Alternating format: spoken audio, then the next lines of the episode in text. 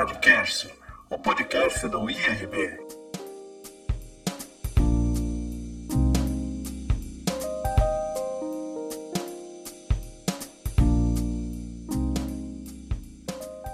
Bom dia, boa tarde, boa noite. Seja muito bem-vindo ao Radcast, o podcast do IRB. Para quem não sabe, o IRB é um instituto de ensino voltado ao treinamento de ferramentas em teleradiologia, legislação em radiologia, cursos presenciais e online de Osirix. Aliás, o IRB é parceiro mundial oficial do Osirix e este aqui que vos fala é humildemente embaixador do Osirix, fato que me deixa muito orgulhoso.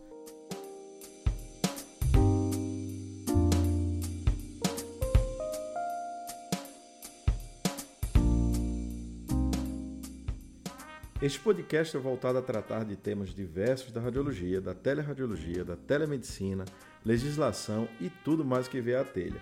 Aqui nós falaremos um pouco sobre tudo e tudo sobre algumas coisas. Conversas, atualizações, entrevistas. Eu realmente estou muito feliz por você estar aqui e espero que fique conosco por um bom tempo.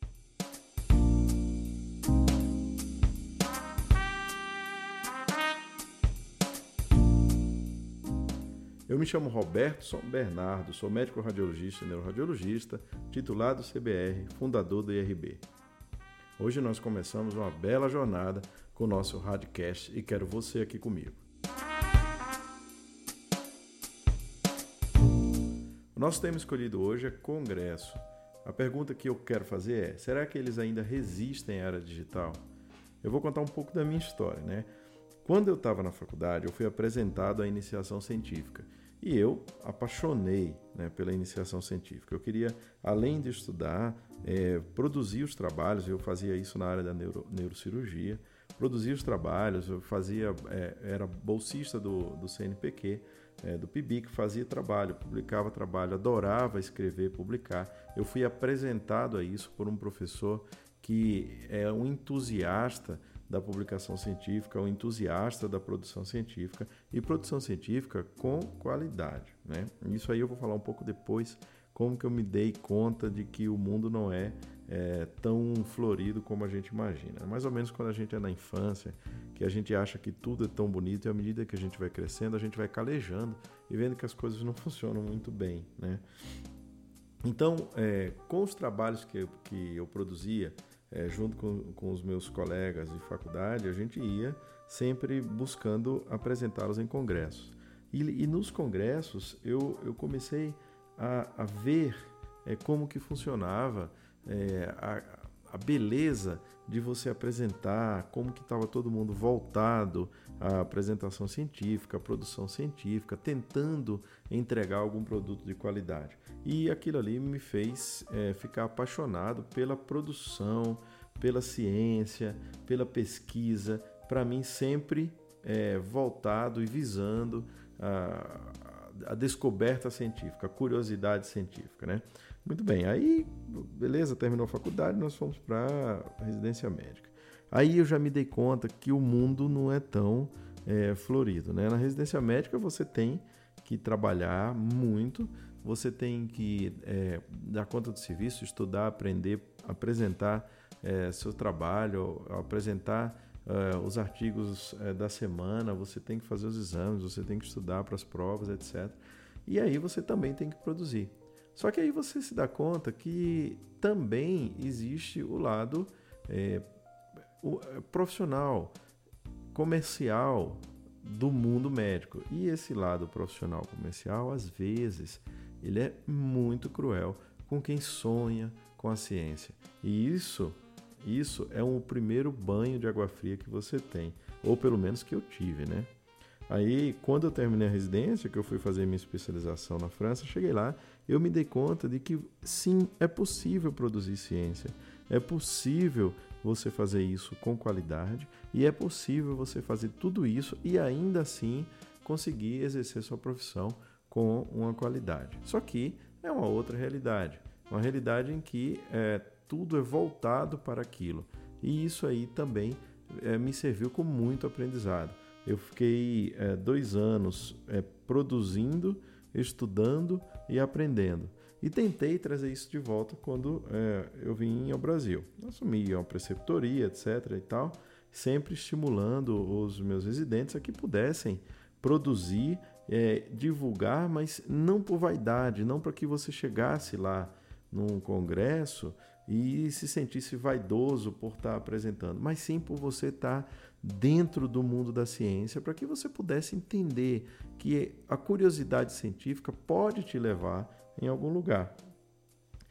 Na docência, a coisa meio que variou, porque eu saí é, de preceptor de residência no hospital público é, em Pernambuco e fui ser professor numa faculdade privada em São Paulo.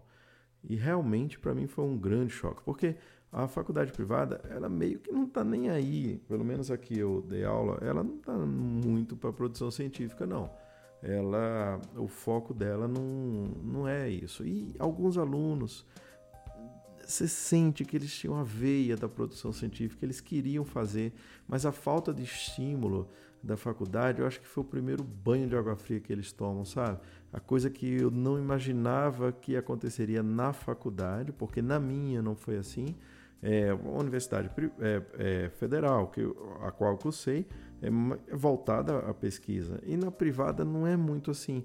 E a, não foi um choque, não é um choque só para o aluno, a mim também foi um choque, porque a gente chega com a ideia de querer fazer a ciência, porque foi assim que a gente aprendeu. E aí você sente a política e a força da política tentando frear mentes é, ávidas por conhecimento, como de grandes alunos que eu tive na faculdade.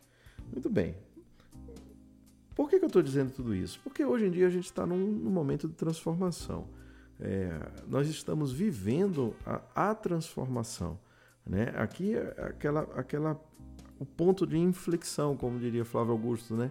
Você está naquele ponto de inflexão se realmente você vai é, seguir no mundo tradicional ou você vai entrar é, no mundo novo que está se mostrando extremamente dinâmico, apesar de que, na grande maioria das vezes, ele é superficial. O conhecimento está se tornando superficial e isso é uma arma muito perigosa.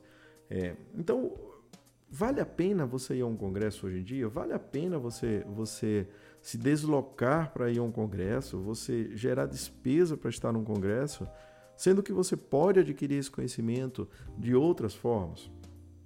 Então, é, eu já fiz de tudo. Eu já, eu já, já fui a congressos pra, só para assistir a aula. Eu ficava muito inquieto em só fazer isso, então sempre tentava levar algum trabalho para que eu pudesse apresentar também, para que é, dentro de mim valesse a pena você fazer isso, né?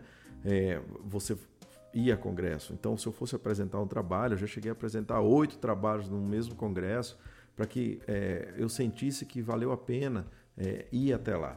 Eu já fui a congresso é, só para apresentar o pôster oral, é, já fui a congresso só para assistir, é, já fui a congresso para promover o produto, no caso o curso de Osirix, que é o curso que, que o Instituto dá, e eu já fui ao congresso para absolutamente fazer o que eu acho que é mais importante, que é o networking. Hoje, congresso, para mim, o foco principal é o conhecimento interpessoal, é o networking.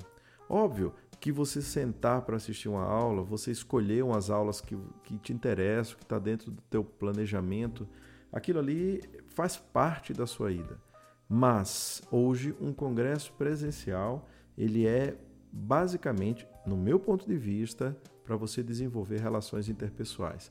Você poder fazer networking, você poder conversar, entender como está a realidade daquele teu colega que está em outro lugar, que está em outra região, que está em outro país. Você poder encontrar professores, conversar com professores, criar oportunidades. Você poder mostrar que você está lá é, interessado em aprender de alguma forma e, e usufruir de eventuais é, oportunidades que possam surgir daquela conversa. E mais importante, nem sempre acontece no momento do congresso, mas um contato, é, uma, uma primeira conversa acontece no congresso e você vai para a segunda etapa pós-congresso, que é aquela que você vai aprofundar aquela ideia para fazer aquilo ali acontecer. Hoje o congresso para mim, ele, ele tem como base principal o exercício de um bom networking. Você assistir uma aula é muito bom, mas você exercer um bom network, você encontrar pessoas, você conhecer pessoas, você intermediar conhecimento de alguém, eu acho isso maravilhoso.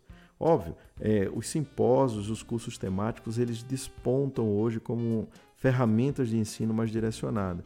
É, os congressos, jornadas, eu falo jornadas porque Jornada Francesa, Jornada Paulista são, são, na verdade, grandes congressos que utilizam o nome de jornada, mas é, são congressos enormes e, e é, são a mesma coisa que você está é, falando aqui do, do RSNA, por exemplo, Congresso Europeu, que são congressos que você vai, você tem uma aprendizagem, eles estão em mudança, não estão mais voltados àquela coisa tradicional.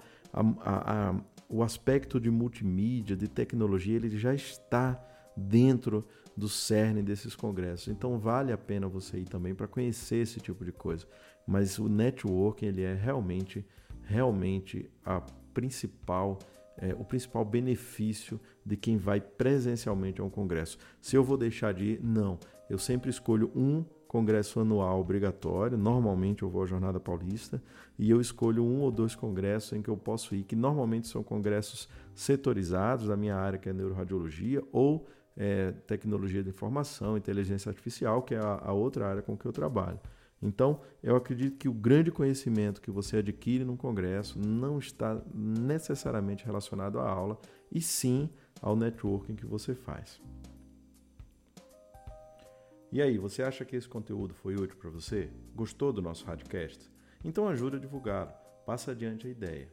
Se quiser continuar curtindo o nosso IRB, dá uma passada lá no nosso canal youtube.com.br IRBernardo Ensino em Teleradiologia. Até breve!